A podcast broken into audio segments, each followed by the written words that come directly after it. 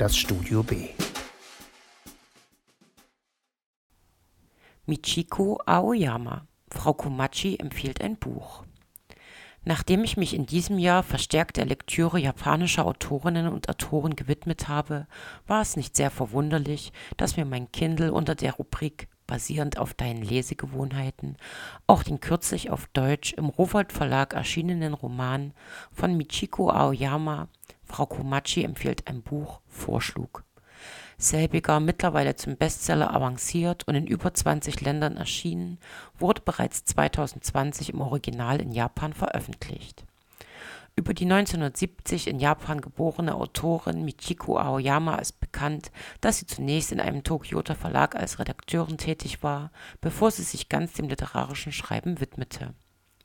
Die deutsche Übersetzung stammt wir sind wenig verwundert, aber sehr erfreut von Sabine Mangold, die für ihre zahlreichen Übersetzungen aus dem Japanischen, beispielsweise von Roman Haruki Murakamis, nicht nur bekannt ist, sondern auch ausgezeichnet wurde. Der Roman umfasst fünf Geschichten, die das Leben fünf verschiedener Protagonisten in relativ kurzer Form erzählen, die sowohl in Alter, Geschlecht als auch Beruf unterschiedlich sind. Es eint sie jedoch die Unzufriedenheit mit ihrem Leben bzw. ihrem beruflichen Werdegang und die Tatsache, dass sie alle dieselbe Bibliothek aufsuchen. Diese ist an ein Gemeindezentrum angeschlossen und hat als Bibliothekarin, wir ahnen es bereits, Frau Komachi. Sie ist zwar die titelgebende Figur, nimmt in den einzelnen Geschichten, wenn auch eine wichtige, aber nur eine Nebenrolle ein. Sie ist eine Art Initiatorin, die durch ihre zunächst merkwürdig anmutenden Buchempfehlungen den sprichwörtlichen Stein ins Rollen bringt und dadurch das Leben der Protagonisten, die ihren Empfehlungen folgen, verändert. Stets fragt sie die Menschen, die zu ihr kommen, weil sie nach einem bestimmten Buch suchen. Wonach suchen sie? Eine Fragestellung, die, ohne Kontext gesehen, ja ganz allgemein verstanden werden kann, was natürlich auch das Ziel der gewieften Frau Komachi ist.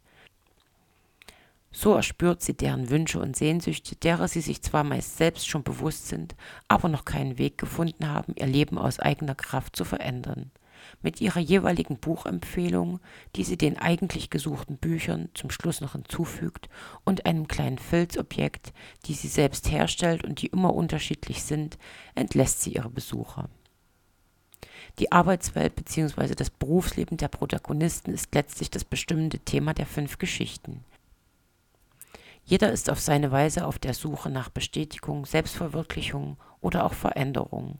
Dies hat zur Folge, dass die Geschichten alle nach demselben Schema aufgebaut sind und ablaufen, welches sich dem Lesenden spätestens ab der zweiten Geschichte erschließt und zur Folge hat, dass die Storys doch recht vorhersehbar sind.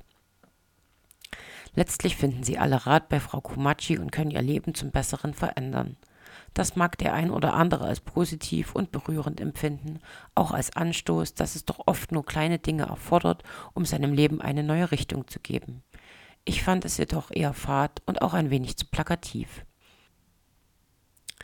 Dass sich die japanische Arbeitswelt doch sehr von unserer westlichen unterscheidet, sei es beispielsweise in Bezug auf Intensität oder auch Urlaubstage, hat sicher jeder schon auf die eine oder andere Weise mitbekommen. Doch wird dies im Buch, vielleicht auch ein wenig unfreiwillig, noch einmal sehr deutlich. Zitat Obwohl ihm eigentlich ein anderer Beruf vorschwebte, hatte er eine Anstellung gefunden, bei der er genug für seinen Lebensunterhalt verdiente. Parallel dazu arbeitete er hart, um seinen Traum zu verwirklichen. Er war sowohl ein vollwertiges Mitglied der Gesellschaft als auch jemand, der sein eigentliches Ziel hartnäckig verfolgte. Eine Passage, die in mir allein durch die Formulierung vollwertiges Mitglied der Gesellschaft durchaus Befremden hervorgerufen hat, hier aber ganz ernsthaft verwendet wird und einen Einblick in die japanische Arbeitsmentalität gibt, die einen sehr hohen Stellenwert hat und in der es sogar einen Begriff für den Tod durch Überarbeitung gibt.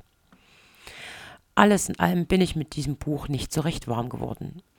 Es hat nicht wehgetan, es zu lesen, hat in mir aber auch keine Begeisterungsstürme hervorgerufen, da ich es doch sehr vorhersehbar fand und letztlich ein und dasselbe Thema in fünf verschiedenen Geschichten einfach nur immer wieder variiert wird, um letztlich immer zum selben Ergebnis zu kommen.